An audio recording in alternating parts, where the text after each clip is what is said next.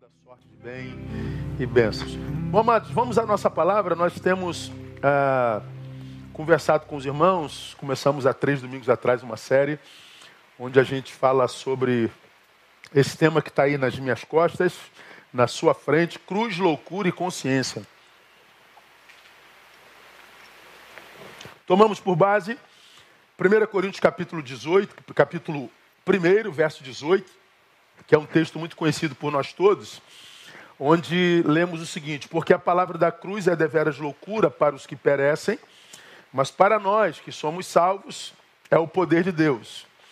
Então, o que, é que nós falamos nesses domingos? Nós falamos que essa palavra de Paulo é uma palavra que fala de um tema, que é a cruz, que é o sagrado. E quando o assunto é o sagrado, é a cruz de Cristo, tal assunto nunca achará unanimidade, nunca encontrará hegemonia. Sempre será um tema de distintas análises e visões. E é o que esse texto está dizendo. A cruz é loucura, grande loucura para quem perece. Mas a mesma cruz que é a loucura para quem perece é o poder de Deus para, os, para quem é salvo. Duas análises sobre o mesmo tema. E por que, que as análises são diferentes? Por causa da geografia espiritual de cada um. Para os que perecem, loucura. A geografia da perdição. Para os que somos salvos, poder de Deus. O tema é o sagrado. A divergência vem da geografia de quem analisa. E a divergência está no campo das ideias. Para mim, loucura. Para mim, poder de Deus. É uma análise subjetiva e as adversidades sobre essa análise advêm do lugar de fala de cada um, do lugar de onde cada um analisa. Então é um tema sobre o qual nós nunca teremos hegemonia. Esse primeiro estudo seria muito importante que você que não ouviu ouça, aliás, o primeiro e o segundo. E aí nós fizemos uma, uma análise sobre loucura, a, cruz é deveras loucura, e fizemos uma análise do que seja consciência. Não, é o poder de Deus. Falamos sobre a consciência fenomenológica, consciência de fenômeno, consciência de acesso. Está tudo lá e você precisa ouvir. Então, o, quando a gente fala de cruz de Cristo, quando a gente fala do sagrado, nós precisamos entender, nos conscientizar, que nós estamos falando de um tema sobre o qual nós nunca teremos unanimidade. Então, para quem olha para a cruz e, e entende que é o poder de Deus, você tem que se conscientizar que a visão que você tem sobre a cruz de Cristo ou sobre o Cristo da cruz nunca será totalitária, nunca encontrará unanimidade. Então aprenda a perder. Aprenda a, a, a admitir que nem todos vão ter a mesma fé que nós. E isso inclui aqueles que nós amamos. Então nós temos que aprender a perder gente não sei se devemos nos conformar, ou seja, vamos tentar provar que a cruz é o poder de Deus com o nosso testemunho, com a nossa pregação, com o nosso serviço, até morrer. Mas é, vamos fazer isso entendendo que, portanto, a gente não vai conseguir salvar a todos. E aí nós mostramos o que é loucura os perdidos que acham que é loucura. E na, no segundo estudo, que foi domingo passado, nós tentamos é, mostrar aos irmãos o que significa dizer que a cruz é o poder de Deus. O que significa dizer que o Evangelho é o poder de Deus. É, é só um discurso? É, Para mim é o poder de Deus. E daí? dizer que eu acredito que a cruz é o poder de Deus, faz de mim um salvo. Esse salvo a respeito do qual Paulo se refere, porque para nós os salvos, a cruz é o poder de Deus. Quem são esses salvos? Ah, são aqueles que acreditam que a cruz é o poder de Deus. E quem são aqueles que acreditam que a cruz é o poder de Deus? São aqueles que dizem que a cruz é o poder de Deus? Ou seja, é um discurso que revela aquele que crê? É um discurso que revela quem é o salvo? Não, não é só isso não. Nós mostramos que é possível que existam muitas pessoas que dizem que acreditam na cruz, que acreditam no Cristo, que acreditam no sacrifício, estão absolutamente perdidas. E é possível que existam pessoas que não acreditam que a cruz seja o poder de Deus, mas vão ter um encontro com essa cruz e vão mudar de ideia, vão se converter de fato de verdade. Então, o que, que significa dizer que eu creio que a cruz é o poder de Deus? O que significa dizer que eu creio que o Evangelho é o poder de Deus para a salvação de todo aquele que crê? Aí nós falamos na semana passada. Significa dizer, primeiro, que nós entendemos o nosso chamado. Significa dizer que nós entendemos para o que nós nascemos. Significa dizer que nós entendemos para o que fomos salvos. E lá nós citamos Paulo, que lá no 1, 1 de 1 Coríntios diz, chamado para ser apóstolo. Quando Paulo teve encontro com Cristo da cruz, lá na estrada de Damasco, entendeu a cruz de Cristo. Quando ele entendeu a cruz de Cristo, ele entendeu o que ele é. Entendeu o seu chamado. Chamado para ser apóstolo. Então, ele faz uma definição de identidade. Quando eu me encontro com Cristo da cruz e entendo a cruz de Cristo, a primeira coisa que esse encontro com o Cristo da cruz, o Cristo da, e a cruz de Cristo, é que essa, essa, esse encontro vai revelar para mim qual é o meu verdadeiro chamado. A pergunta que eu fiz na semana passada, será que nós temos entendido de fato o nosso chamado? Ah, você sabe exatamente para o que foi salvo. Você está salvo? Talvez você diga, eu estou, pastor. Para quê?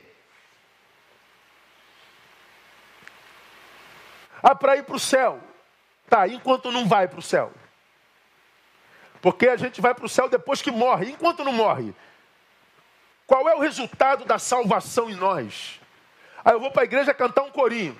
Você acredita mesmo que quando o Cristo da cruz, com o poder da cruz de Cristo, alcança uma vida, o que faz dessa vida é um cantor?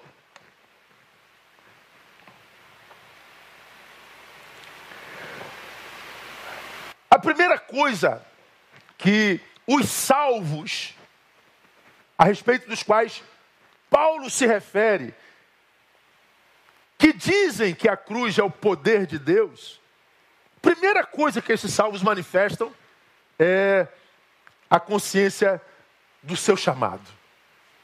É a consciência do seu chamado. Nós falamos sobre isso na semana passada de forma profunda, e eu queria que você é, ouvisse esse sermão da semana passada. Vai lá no podcast, quando você for trabalhar, bota no ouvidozinho o teu fone, vai ouvindo isso lá.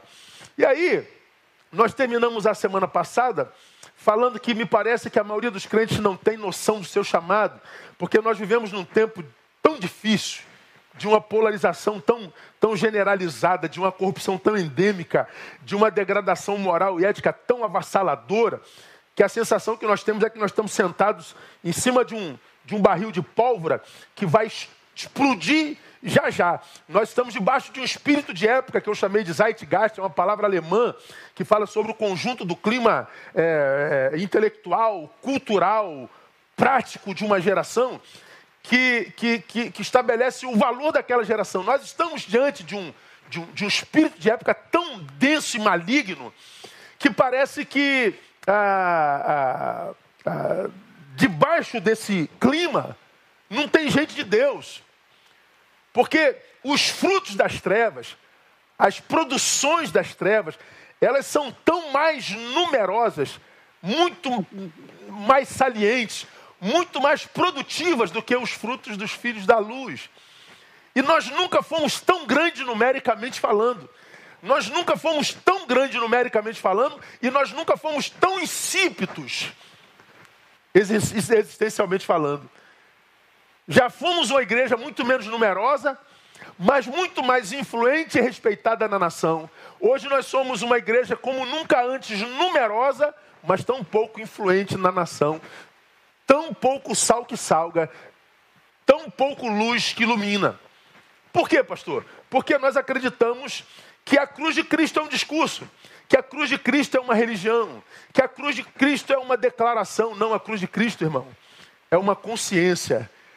Porque quando eu tenho de fato consciência do que a cruz de Cristo produziu, com o Cristo que nela foi morto, sacrificado, essa consciência gera em mim consciência de mim mesmo. E essa consciência de mim mesmo muda meu modo de ver, muda meu modo de ser. E a salvação que em mim, se de fato foi otorgada, ela vai ser manifestada através de uma nova vida. Pelo que se alguém está em Cristo, nova criatura é. É uma nova criação.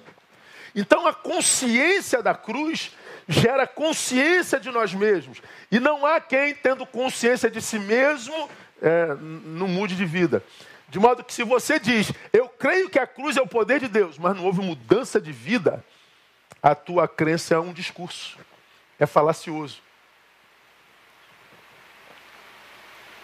Terminei a palavra da semana passada dizendo que quando eu olho para o espírito dessa época, divisionista, polarizado, beligerante, de pedras atravessadas o tempo inteiro, de denuncismo o tempo inteiro, de pouco acolhimento, de, de, de exacerbado promoção de si mesmo, eu disse que eu entendia Adélia Prado. Adélia Prado foi ela quem disse, às vezes, Deus me tira a poesia ou o encanto. Aí eu olho pedra e vejo pedra mesmo. Você se lembra disso? Às vezes Deus me tira a poesia, o encanto. Olho pedra e vejo pedra mesmo. E eu expliquei para vocês o que é isso. Mostrei duas imagens, eu remostro para vocês. Primeiro, Pietà de Miguel Ângelo. Eu falei: o que é isso aqui? Isso é uma pedra vista com poesia. Isso é uma pedra vista com encanto. Isso aqui é um bloco de mármore. Miguel Ângelo olhou para aquela pedra com poesia e disse: há uma obra de arte aí dentro. Ele foi limpar a pedra e saiu a Maria com Jesus Cristo no colo.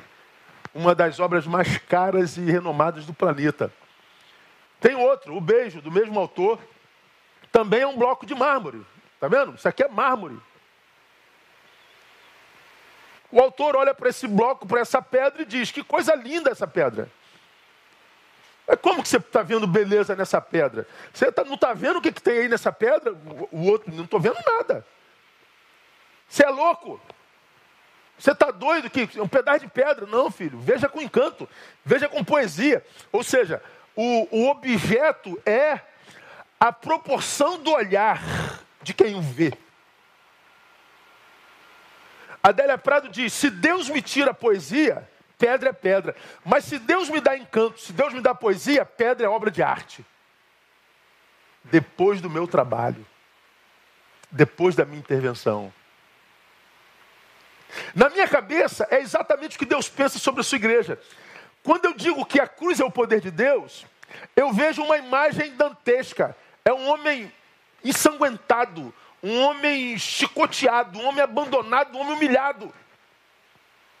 E aí o homem sem canto, sem poesia, sem o toque de Deus diz, cara, dizer que esse cara é o rei do universo, dizer que esse cara é o salvador do universo, dizer que esse cara é filho de Deus, vocês são malucos, cara, você está maluco. O, o salvo diz assim, não, cara, é porque os teus olhos estão blindados.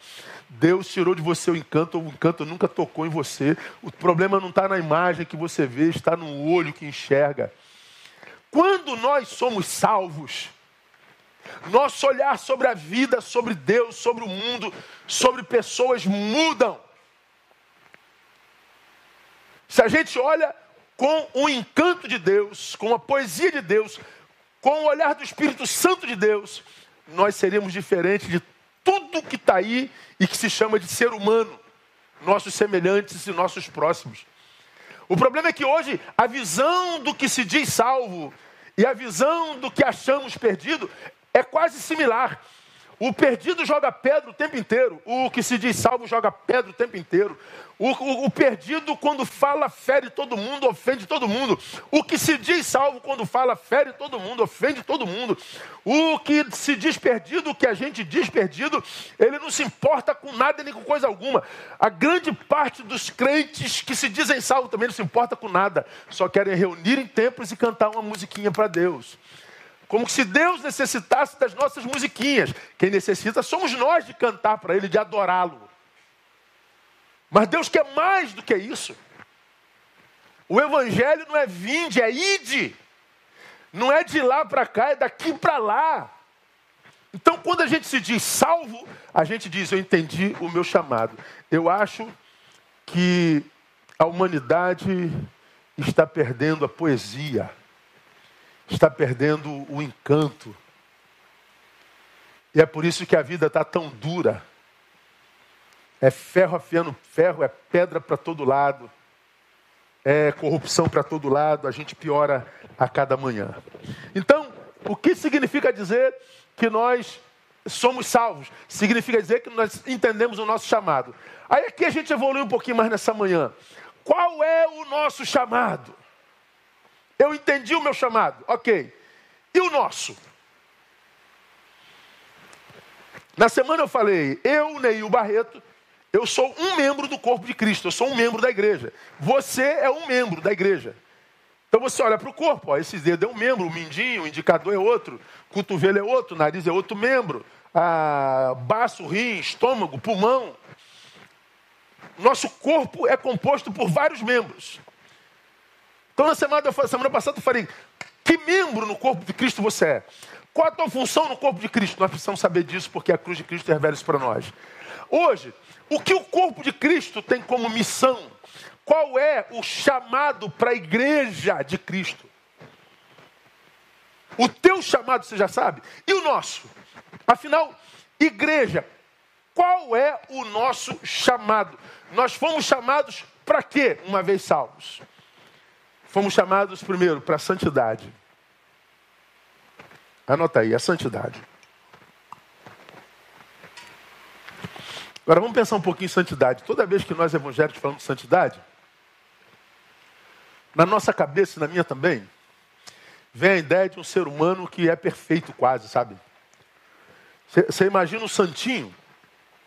O santinho é aquele, aquele camarada é, quase supra-humano que não erra, que tem um jeito de vestir, tem um jeito de andar.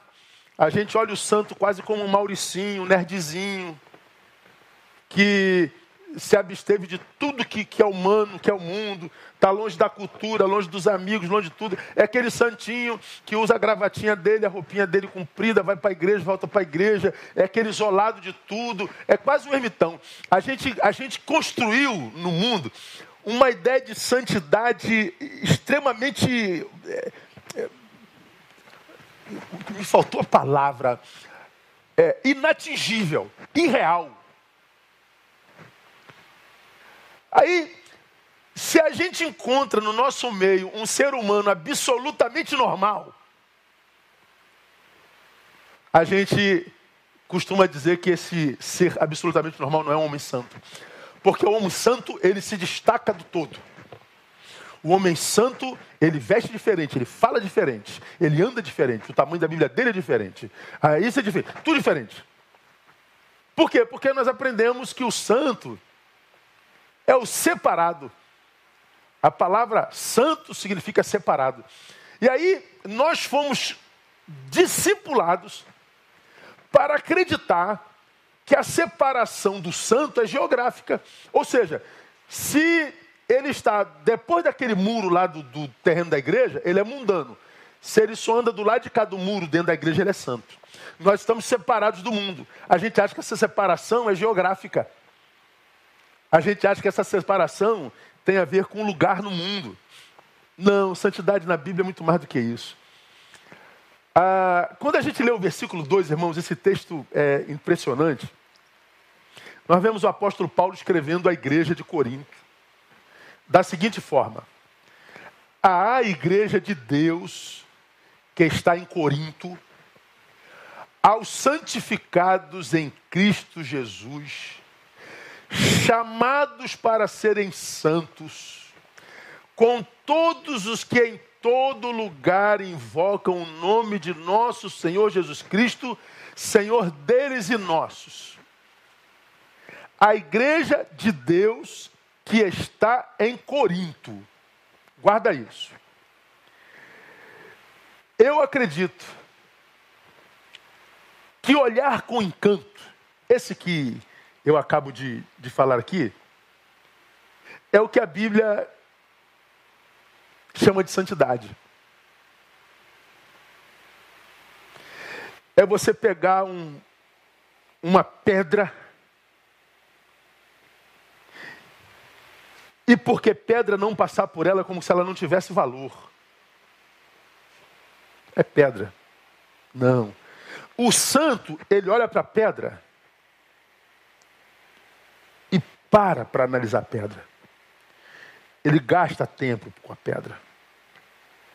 E porque ele tem poder analítico e visão para além do alcance, porque ele tem visão do Espírito Santo, ele consegue extrair o valor dessa pedra antes que essa pedra tenha sido trabalhada. Só que no Evangelho essa pedra se chama gente. Essa pedra é o ser humano. Santidade é a capacidade de olhar para todo ser humano independente da cor dele, do sexo dele, do dinheiro que ele tem, onde é que ele mora, se ele pode é, te abençoar ou não, e tentar entender que ele é maior do que tudo que fez, do que tudo que pensa, e que nele há uma joia preciosa, pronta para ser trabalhada por alguém que, como uma ferramenta na mão do artista, que é o Espírito Santo, possa ser usado para extrair uma arte de dentro dessa gente. Esse que consegue olhar gente com encanto, para mim é o santo. Sabe o que eu lembro quando eu falo isso aqui? Pedro e João diante da porta formosa. Eles estão entrando no templo, tem uma pedra lá no chão, um trapo humano pedindo esmola. Era hora da oração. Está na hora, Pedro, vamos lá. Vamos, João, está na hora. Aí eles param, pô, tem, tem, tem um camarada aqui, tem um trapo humano aqui, uma coisa aqui pedindo esmola. Não, mas está na hora da oração, talvez fosse eu e você, né? A gente não pode perder oração de jeito nenhum. Vamos buscar o poder de Deus, vamos nos santificar. É hora da consagração. Mas tem uma pedra aqui, cara, que eu estou percebendo que, que há uma joia aí dentro. Bom, eles param para olhar aquela pedra, aquele trapo. Me dá uma esmola aí, moço eles brilhantemente falam assim: olha, o que você imagina querer, nós não temos. Mas nós temos uma coisa que nós vamos te dar, que vai mudar a tua história, vai mudar a tua vida, que vai restaurar a tua dignidade, você não vai pedir mais esmola para ninguém. E o que é isso? Em nome de Jesus Cristo, levanta e anda. O texto diz que eles levantou andou e foi para oração com eles. Mas uma fala brilhante nesse texto é que antes deles falarem isso, eles dizem para essa pedra, para esse trapo: olha para nós. Olha para nós. Por que, que eles dizem olha para nós? Porque ele queria dizer: nós somos você daqui a pouco. Você vai estar em pezinho como nós. Você vai estar restaurado como nós. Você vai poder caminhar para a oração e para o Senhor que vai te curar como nós daqui a pouquinho. Olha para nós, tenha esperança. Como quem diz, olha, nós somos o que você é hoje. Nós fomos ontem o que você é hoje. Nós já fomos um trapo trabalhado por Deus. E da mesma forma como Deus trabalhou em nós, vai trabalhar em você. E aquele homem restaurado. Ora, santidade para mim não é a capacidade de dizer levanta e anda. é olhar para alguém que está caído e acreditar que ele ainda tem possibilidade de andar. Para mim, santidade é um olhar. Eu acho que é por isso que a Bíblia diz que se os teus olhos forem bons, tudo no teu entorno será bom. Tudo, tudo será bom. Todo o teu corpo terá luz. Por onde você passar, a luz te, te, te, te, te alcançará, te perseguirá. Por onde você passar. Por quê? Porque os teus olhos são bons. O que, que são olhos bons? Olhos de santidade. O problema é que hoje nós olhamos para o outro e só vemos o que não presta. Nós olhamos para o outro e não vemos virtude. Se por alguma questão a gente não tenha muita afinidade com aquela pessoa. Se a gente tem afinidade, ó, se a gente não tem, mesmo que ele seja Jesus Cristo, ó. É o, é o caso Sambalat e Tobias já chegaram? Quer ver? Deixa eu ver aqui, um exemplozinho. Vou usá-lo de novo. Não, Sambalat chegou. Não, Tobias chegou agora. Nós temos duas pessoas que nos acompanham religiosamente. Religiosamente. Mas sempre com dislike. É um direito dele. Agora imagine você no lugar dessa gente, você ter que se alimentar de gente de quem você não gosta. Imagine você olhar para uma igreja como Betânia e estar tá no culto dela todo dia para dar dislike. Dizer assim, eu me alimento disso tudo, eu acho a coisa mais linda do mundo, uma igreja padrão quase, para uma, uma, uma, referência para um, o Brasil e para o mundo. Mas eu de repente não gosto do Neil, então vou dar dislike. Esses são os olhos da carnalidade. Que olha para joia e não consegue ver joia. Imagina Sambalat Tobias olhando para a pedra. A santidade da Bíblia é aquele que olha para o que não presta e diz: depois de mim vai prestar. Olha para o que foi abandonado e diz: não, depois que eu trabalhar nisso, vai prestar. Você imagina 60 milhões de evangélicos vivendo isso? Mas não, nós temos Sambalates e Tobias que não conseguem ver valor nem no que tem valor. Por quê? Porque nossos olhos são de juízo, são de antipatia e não de empatia. A gente não sabe ser grato, a gente não sabe reconhecer honra, a gente não sabe submissão, a gente não sabe nem dar honra a quem honra. Quanto mais olhar para a pedra e ver pietar.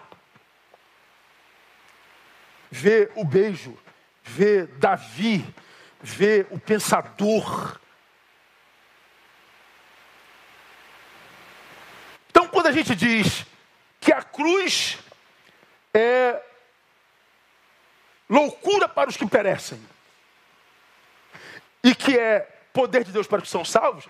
Ser salvo não é dizer a cruz de Cristo é o poder de Deus. Porque só é verdade na tua vida quando você diz que a cruz de Cristo é poder de Deus, se você é esse que olha para a gente e não apedreja a gente. Mas é alguém que consegue atravessar a imagem e ver que há algo de valor lá dentro. Irmãos, eu, eu vi na rede esses dias, eu acho que foi. É, como é que diz lá? É, trate com mais calma as pessoas, porque hoje ninguém, na verdade, está bem. Tem ninguém bem hoje. E os que dizem estar bem o tempo todo mentem. A gente tinha que tocar no outro com mais reverência. A gente tinha que discordar do outro com mais reverência. A gente tinha que criticar o outro com mais reverência. Nós perdemos toda a reverência, nós perdemos todo o respeito, nós perdemos toda a dignidade. E você vê, em nome de Jesus, como eu falei alguns meses atrás, os crentes cortando orelha. E Jesus tendo que pegar a orelha dos crentes que odeiam em nome de Jesus e colando orelha. E a gente tem que estar dizendo e ouvindo Jesus dizendo para nós o tempo inteiro: meu filho, enquanto você cortar orelhas em meu nome, eu vou continuar a estar, a estar contra você e vou continuar colando as orelhas que você cortou, em nome da sua moralidade, da sua ética maldita, do, do Jesus que você diz que ama, mas praia ódio para todos os lados. Ah, enquanto nós olharmos para pessoas a fim de cortar as suas orelhas, Jesus vai continuar colando as orelhas deles e continuar contra nós. Porque, como eu falei lá, Jesus ama quem você odeia, tá, irmão? Você quer da direita, Jesus ama o pessoal do Lula. Você quer da esquerda, ah, Jesus ama o pessoal da direita. Você odeia, Jesus não. Então, quando a gente vê os crentes, os, os teólogos reformados, os crentes progressistas, e um de lá, outro de cá, dizendo de que lado que Jesus está. E na verdade, um cortando a orelha do outro, um, um cometendo assassinato afetivo, um pondo para fora o outro, tudo em nome de Jesus e cheio de razão. Meu irmão, pode ser que nenhum dos dois seja desses salvos. Mas o discurso é de salvação. Porque dizer-se salvo é reconhecer o seu chamado e entender que o seu chamado primeiro é para a santidade, e santidade não tem a ver com comportamento, com indumentária. Tem a ver com a saúde do olhar. O que Adélia Prado chama de poesia, eu acredito que é o que a Bíblia chama de santidade.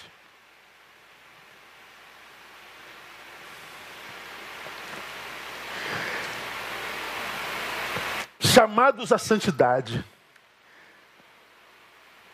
é o olhar para a vida, para o outro e ver nele as suas virtudes.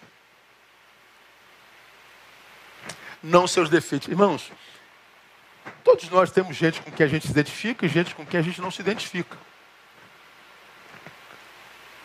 O santo é aquele que diz assim, cara, não me identifico contigo, mas reconheço o seu valor. Você é muito competente, você é muito bom, você é um homem de Deus, você é uma mulher de Deus, você é usado por Deus. Eu posso unir com a tua cara. Por que, você não vai? Já está errado, né? Mas não vou. Mas o santo, mesmo porque é humano, ele pode ter paredes nas suas relações, porque o seu olhar é saudável, ele diz: há valor no inimigo, há valor naquele de quem eu discordo. Você imagina se nós tivéssemos um país de gente assim? Eu acho que a gente não tem, né? Então dizer que nós somos o povo da cruz, dizer que nós somos o povo salvo, o povo santo, significa dizer que nós enxergamos a vida com um olhar diferente de todos os outros que a gente imagina são perdidos. Significa dizer que nós, que olhamos para a cruz e para o sagrado, com reverência e dizemos que é poder de Deus, então nosso olhar sobre a vida é diferente daquele que diz que não acredita em porcaria nenhuma. Só que hoje nós vemos ateus melhores do que crentes. Porque o crente acredita que basta vir para a bendita da igreja. E aí você vê essa, essa, essa parafernália de gente que brigando para ter culto, para vir para o templo, para aglomeração. Meu Deus, eu não sei viver sem templo. Por que, que você não pode viver sem templo? Por que, que você não pode viver sem aglomeração? Por que esse desespero? Como um viciado tendo crise de abstinência. Saudade, ok. Mas essa luta contra o sistema, todo mundo tentando desaglomerar e a gente querendo o direito de aglomerar. Por quê? Porque a gente acredita que ser santo é estar na igreja. O que, que aconteceu nesse tempo, irmão? Um monte de crentes parasitas que nunca traíram uma vida a Jesus de Nazaré. Disseram, eu vou para a igreja de qualquer jeito, mesmo que esse vírus me mate. Ele vai para a igreja, mesmo que o vírus me mate, achando que ele está fazendo algo maravilhoso para Jesus de Nazaré. Veja Jesus, como é que eu vou para o templo, mesmo com risco de morte? Jesus diria: Não, filho, não quero que você morra. Eu já fiz isso. Eu quero que você viva muito e vida abundante, com um olhar santo, para que você entenda que aqueles que não vão não são piores que você. Para você que sobe um monte, entenda que quem ora no banheiro não é pior do que você que para você que usa terno e gravata, não é melhor do que aquele que usa camiseta e tatuagem. O ser humano é mais do que tudo que ele pratica, pensa ou crê. Você imagina se nós tivéssemos, tivéssemos uma igreja de crentes que olham para o outro com reverência, mas não olhasse só para a tatuagem dele, para o rastafari dele, para a cor dele, para a religião dele, para o sexo dele. Imagina se nós tivéssemos olhares santos, que olhassem para o ser humano, independente de como ele fosse ou fizesse, e enxergasse nele o meu próximo. Aquele a respeito de quem Jesus diz: ama-o, ou ame-o, como a si mesmo. Isso parece até um, parece uma utopia, né? Amar o próximo como você parece até uma utopia. Então dizer que sou o povo da cruz é dizer que nós temos um olhar diferente. Aí, essa igreja é a igreja de Corinto, lembrando que as duas cartas são exortativas, a igreja mais rebelde do Novo Testamento, mais carnal do Novo Testamento. E Paulo, pelo Espírito Santo, chama a igreja de Corinto de igreja de Deus. Ele chama a igreja de Corinto de santificados em Cristo Jesus. Olha, é quase uma redundância. Em Corinto, santificado. Santificado em Corinto, é quase uma incongruência. Vou lembrar você de Corinto. Corinto, já falei sobre ela aqui várias vezes, uma cidade cosmopolita, uma gigantesca cidade para aquela época. E grande porque ela tinha dois gigantescos portos. Era uma uma cidade de costa e o transporte mais competente, mais ligeiro, mais usado naquela época era embarcações, embarcações era navio. Corinto tinha dois portos muito grandes. Cresceu tanto que ela chegou a ser a capital da Grécia romana no tempo de Paulo. Então foi capital da Grécia. A época, ela tinha entre 800 mil, mil habitantes a um milhão de habitantes. Então, uma cidade de um milhão hoje já é grande. Para aquela época era, era, era gigantesca. No Brasil, ela seria São Paulo. Uma cidade que tem portos, vem gente de toda parte do mundo. Portanto, uma cidade de, de pluralidade comercial, pluralidade religiosa, uma cidade ah, portanto, de sincretismo é, mundial. Em Corinto, é uma cidade na qual havia templos, olha só, para Apolo, Dionísio, Artemise, Diana, Vêneres, Poseidon, além de templo para Zeus e Júpiter. Uma cidade absolutamente idólatra e, sobretudo, sincrética. Mas o templo mais famoso de, de, de, de de Corinto qual era? O templo de Afrodite, a deusa do sexo e do amor. Era chamada de Vênus, daí a camisinha de Vênus. A, a deusa da orgia. Ela era conhecida como a grande prostituta da Babilônia. E como que os cultos a Vênus, a Afrodite, eram desenvolvidos? Através de grandes bacanais. Vinha gente do mundo inteiro para as orgias dedicadas a Vênus. Então a cidade era a maior de todos. Era nessa cidade, idólatra, sincrética, promíscua, violenta, que a igreja era chamada a ser santa.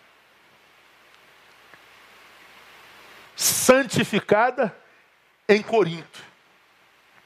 Ser santo, portanto, é, sobretudo, manter-se isento da corrupção do mundo. Não é sair do mundo, não.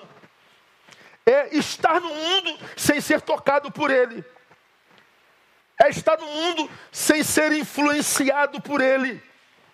É estar no mundo mantendo a sua identidade e o seu chamado e a sua santidade é se envolver sem se deformar, é manter-se imune ao zeitgeist, ao espírito da época.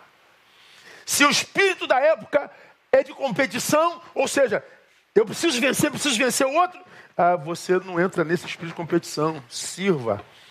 Se o espírito da época é pedra para todos os lados, oh, santo não carrega pedra. Crente não apedreja, ele é apedrejado, mas não apedreja. Se o espírito da época do, é do, do ensimismento, é, ensimesmento, fugiu, ensimesmamento. Voltar-se para si mesmo egoisticamente, ah, comungue, sirva. Nós estamos no mesmo lugar dos perdidos, nós estamos no mesmo lugar dos idólatras, nós estamos no mesmo lugar dos promíscuos, sendo diferentes deles em tudo.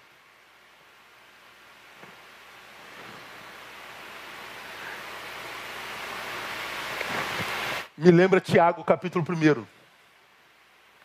Quando lá no versículo 27 ele diz: Olha, a religião pura, imaculada, para com Deus e Pai é esta. Qual? Visitar os órfãos e as viúvas nas suas tribulações, olha só, e guardar-se incontaminado do mundo, ou isento da corrupção do mundo. Isento da corrupção do mundo no mundo. Não é dentro do templo. Não é abrir mão das minhas amizades, abrir mão do meu trabalho. Não, é, é, é lá mostrando o que é ser de Deus. No mundo de egoísta, sendo solidário. No mundo de narciso, de exibicionista, vivendo uma vida pacata. No mundo de ostentação, vivendo uma vida simples e humilde. Ou seja, num tempo onde todos buscam prazer próprio, ser santo é servir aos menos favorecidos, as viúvas e os órfãos. Ser santo é entender que entre os órfãos, os abandonados pelo mundo, há uma preciosidade porque a gente está olhando com encanto. É olhar para viúvos abandonados pelo mundo e dizer que aquela pedra tem uma arte dentro. É olhar para os que são discriminados, para os que são injustiçados e dizer: vocês não veem nada de valor nisso? Nós vemos. É olhar com o olhar de Jesus, é olhar com o olhar do amor de Jesus, que nasceu numa vila chamada Nazaré, uma vila amaldiçoada, uma vila mal vista, a respeito da qual diziam: Vem alguma coisa boa de Nazaré? Não, só o Messias. Tá bom para você? Vem alguma coisa boa dessa gentalha? Vem alguma coisa boa desse lado? Vem alguma coisa boa desse lado? Vem alguma coisa boa daquela tribo? Vem alguma coisa boa? Vem. Se tiver alguém que lapide. Se tiver um santo com olhar para olhar mais do que a aparência dele, mais do que o que ele diz, mais do que ele tenta ostentar, que nem sempre é verdade. Santos são aqueles que olham gente com encanto, são aqueles que amam com o amor de 1 Coríntios capítulo 13, versículo 5, a respeito do qual está escrito: não busca seus próprios interesses. Se o santo que ama como Jesus não busca seu próprio interesse, que interesse então ele busca? O do próximo. E por que, que ele busca do próximo? Porque ele se abandona? Não, porque em Jesus ele já está suprido. Em Jesus ele já está suprido. Supridos, suprimos a outrem. Agora o que a gente vê em tanta gente que diz que a cruz é o poder de Deus, o que a gente vê é parasitismo, o que a gente vê é falso moralismo o que a gente vê, blá, blá, blá, blá, blá, blá, blá, blá, blá, blá, blá, blá, de um lado e de outro. Como eu digo, gente que quer mudar o mundo, mas não arruma cama. Então, ser chamado a ser santo num tempo onde o que em nós é, deveria ser negado tem sido adorado, é, o si mesmo. Então, nós somos chamados a ser santo num tempo em que o eu é, é glorificado, exaltado, selfiado é, publicado, é, laqueado, é, onde o eu, eu, eu, eu, eu, eu, esse eu, esse eu, que a Bíblia diz que nós devíamos negar, é, esse mesmo eu é aquele que, do qual a gente vive uma, uma overdose.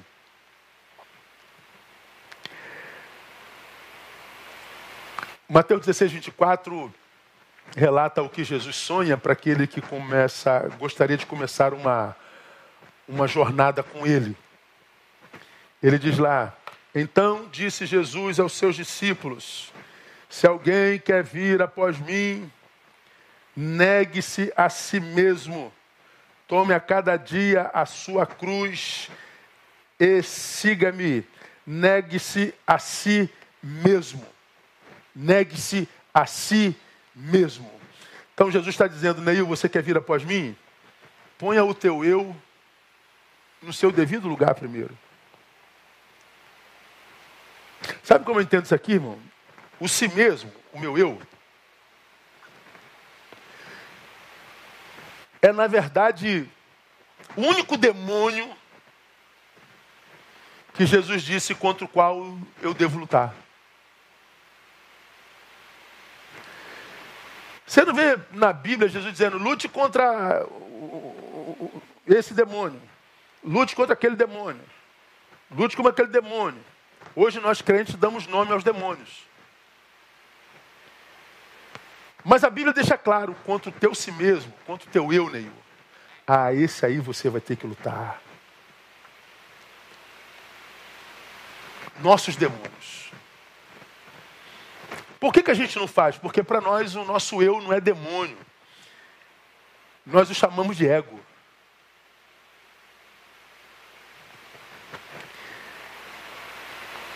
Jesus está dizendo, luta contra o teu ego então. O nosso ego, o si mesmo, na minha concepção, é o ídolo a respeito do qual Jesus se referia quando disse que não dividiria sua glória com outrem.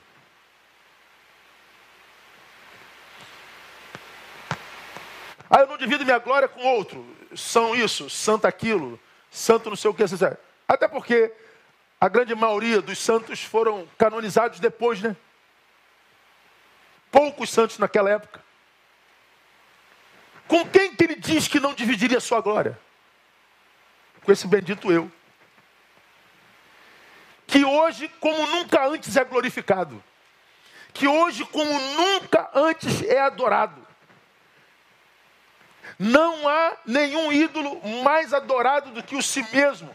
Não há nenhum ídolo mais adorado do que o nosso ego. Nós somos egóicos, ególatras, melhor dizendo, viciados em likes, viciados em seguidores.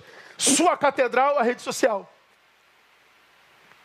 Aí você vê homens e mulheres de Deus fanáticos, ansiosos para ter seguidores, compra seguidores. para ter um Instagram lotado, para ter um canal de YouTube lotado, ele vai comprando, comprando, comprando, comprando. Porque é mais visualização, é mais like, é, é, é mais não sei o quê, é mais não sei o que. Hoje, o sal aparece mais que a carne.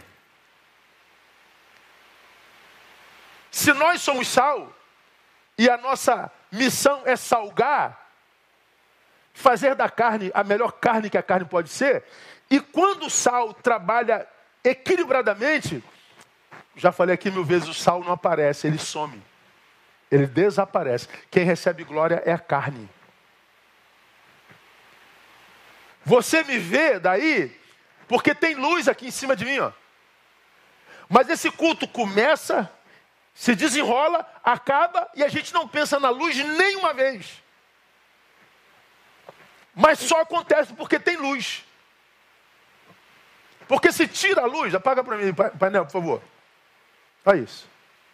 E, e, tem luz atrás lá no painel, porque se eu saio do painel, aqui, do lado de cá, acho que dá melhor.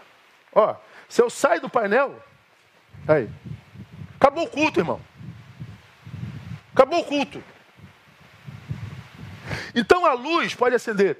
Quando ela está agindo, a gente nem pensa nela. Mas hoje, o sal que somos nós, ah, parece demais. A gente quer fama, a gente quer like, a gente quer glória. Tem uma palavra de Deus para você? Tem nada. Deus me mandou te dizer, mandou nada. A gente quer curtição. Essa hiper aparência, aparição nossa, isso é um si mesmo que quer aplauso. E o pior, a gente está tão em si mesmado que a gente nem consegue mais admitir isso que o sal aparece mais que a carne, que a luz aparece mais do que o caminho iluminado.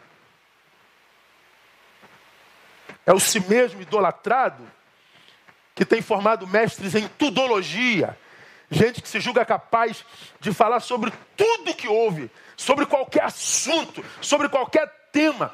Qual o resultado disso, irmão? Nós vivemos num, num mar de idiotice sem precedentes na história dos homens. Porque o idiota não sabe que é idiota. Então ele vai falando, acreditando que ele é o, o, o filósofo top de linha. Mas ele vai falando as suas idiotices. E é essa idiotice que faz com que, por causa da divergência de uma ideia, abramos mão da pessoa inteira.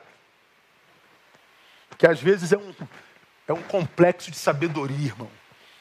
É um sábio, é uma sábia, é uma pessoa relevante, mas porque eu sou idiota que me imagino mais do que o que sou, discordei dele, pronto, eu mato em mim, eu abro mão dessa pessoa. Resultado, nós autenticamos o status quo da ignorância. Nós vivemos essa, essa status de ignorância que a gente tem hoje. A sensação que nós temos é que a gente lança pedra aos porcos o tempo inteiro.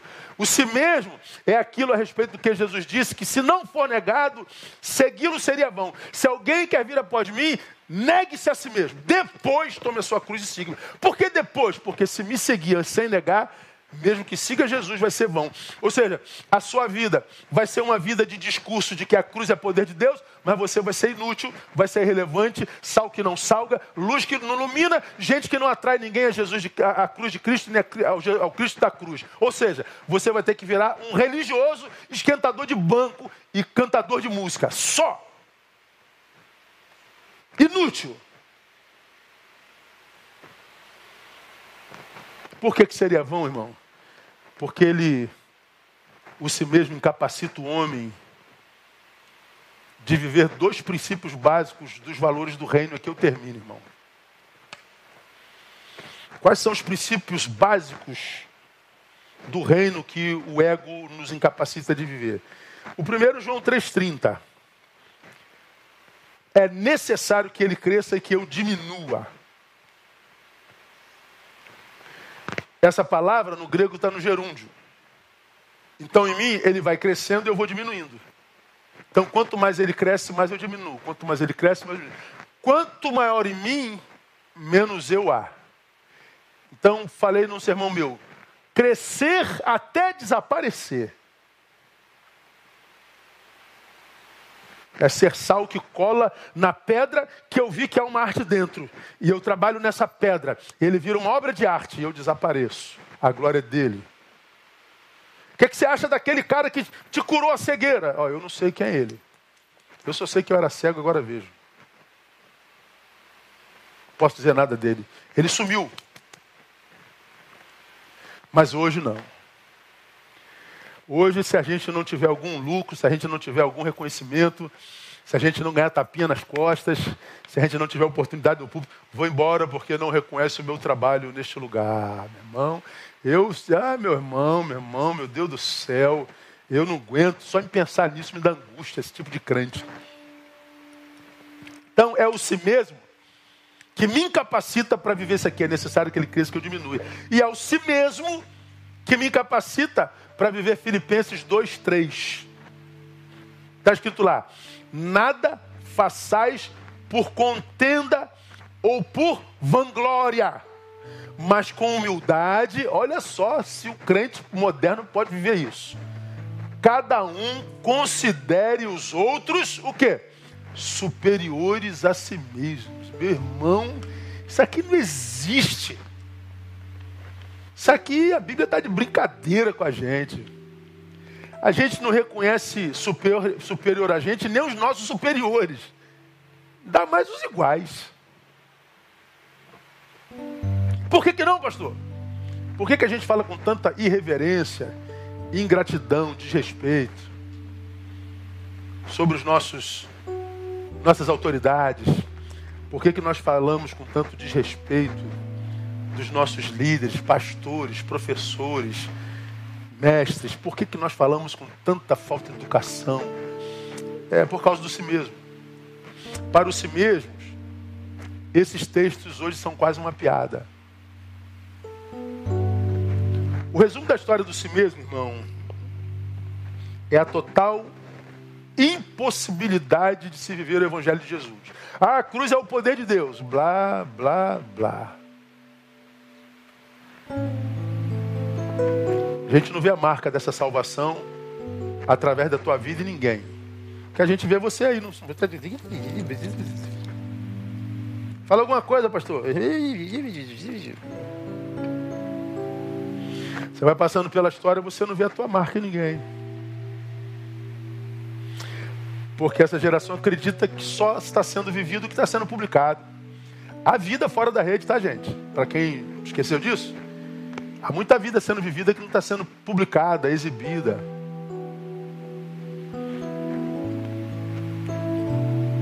Impossibilidade de se ver o evangelho. Eu não estou falando desse evangelho filosófico, teológico, verborrágico. Fala do evangelho que se traduz em vida praticada. Do evangelho que não precisa de fala. Do evangelho que não precisa de página. Do evangelho que, ao invés de, de matar o outro em nossos afetos, o ressuscita. Ao invés de tacar pedra na pedra da qual discordo, eu sento perto dela e, e, e a transformo numa obra de arte.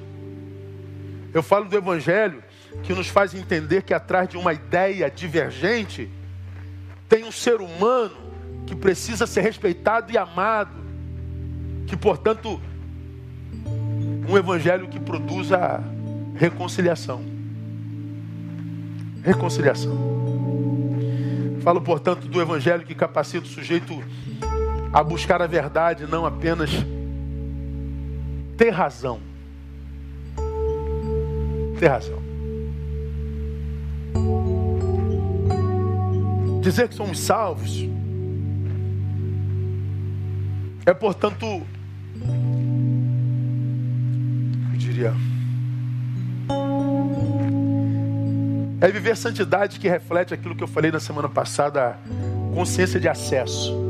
Ah, água mata a sede, água molha, outra coisa é ser molhado. Consciência de acesso. Ah, é poder de Deus. Consciência de fenômeno. Consciência de acesso.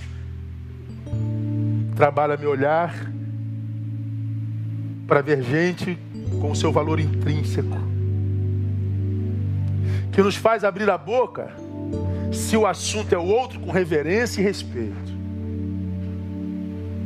Reverência e respeito. Ser santo em Corinto e não longe de Corinto. Ser santo junto da pedra e não apedrejando.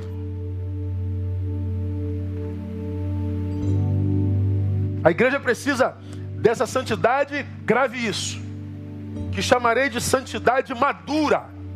Por que santidade madura? Porque infelizmente a santidade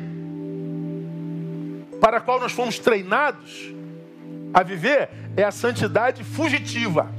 Quanto mais santo, mais longe. Quanto mais santo, mais, mais afastado. Quanto mais santo, mais fugitivo eu sou. Não. A santidade madura é aquela que cola, irmão, mas não se deforma. Nós precisamos de uma, de uma santidade existencial e não só a comportamental. A santidade existencial, ela invade a existência e ressignifica princípios e valores. Ela restaura o olhar. Essa é a santidade existencial. A santidade comportamental é só adestramento funcional.